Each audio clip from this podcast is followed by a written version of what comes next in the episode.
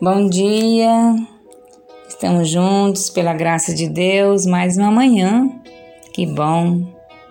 Continuaremos a meditar nas Escrituras. E hoje nosso texto está no capítulo 2 do livro de Ruth, no versículo 2 e 3, que diz assim: Um dia Ruth disse a Noemi: Deixe que eu vá até as plantações para catar as espigas que ficam caídas no chão Talvez algum trabalhador me deixe ir atrás dele, catando as espigas que forem caindo. Vá, minha filha, respondeu Noemi. Então Ruth foi ao campo e andava atrás dos trabalhadores, catando as espigas que caíam. E por acaso ela entrou numa plantação que era de Boaz, um parente de Elimeleque. Ruth se aproveitou de uma provisão que Moisés fizera em suas instruções finais ao povo de Israel.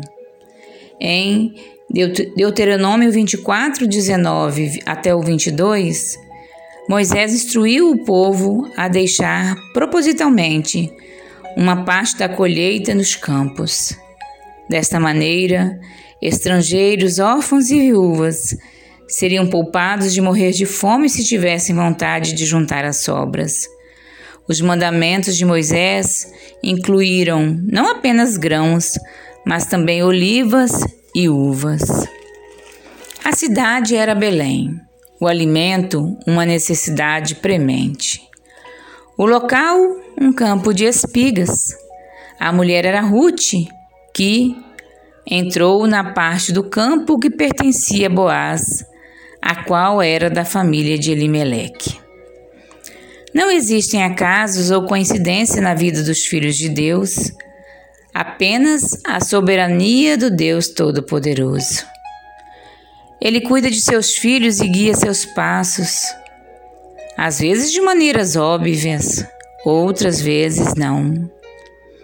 A soberania de Deus agia na vida de Ruth naquele determinado dia em que ela se aventurou a buscar alimento em um campo que depois descobriu pertencer a Boaz, parente de seu falecido marido. Ruth saiu para colher espigas em sua nova cidade. Saiu sem rumo, sem companhia, mas estava com Deus. Ele dirigiu seus passos até aquele campo de propriedade de um parente, que mais tarde tornou-se o seu marido. Enquanto você analisa os acasos da vida de Ruth, reflita também sobre essas palavras do escritor e ministro do Evangelho, Mateu Henry, que viveu no século XVII. Assim ele disse: Deus comanda sabiamente os pequenos eventos, e aqueles que parecem completamente incertos para a sua glória e para o bem do seu povo. Um grande número de acontecimentos importantes é produzido por um simples girar de botão, que pareceu casual ou acidental para nós, mas foi dirigido intencionalmente pela providência divina. Como mulher que ama a Deus, que tal você procurar ver a mão do Senhor em todos os eventos, coincidências, acontecimentos fortuitos, casualidade e imprevistos da vida.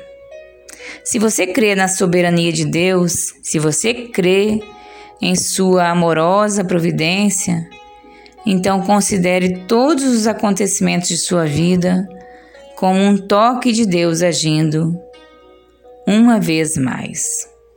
Então aprenda a procurar sempre a mão de Deus, a crer que Deus está agindo em sua vida em tudo o que lhe acontece e em todos os seus momentos difíceis. Aprenda a confiar que Deus age em todas as coisas para o bem daqueles que o amam.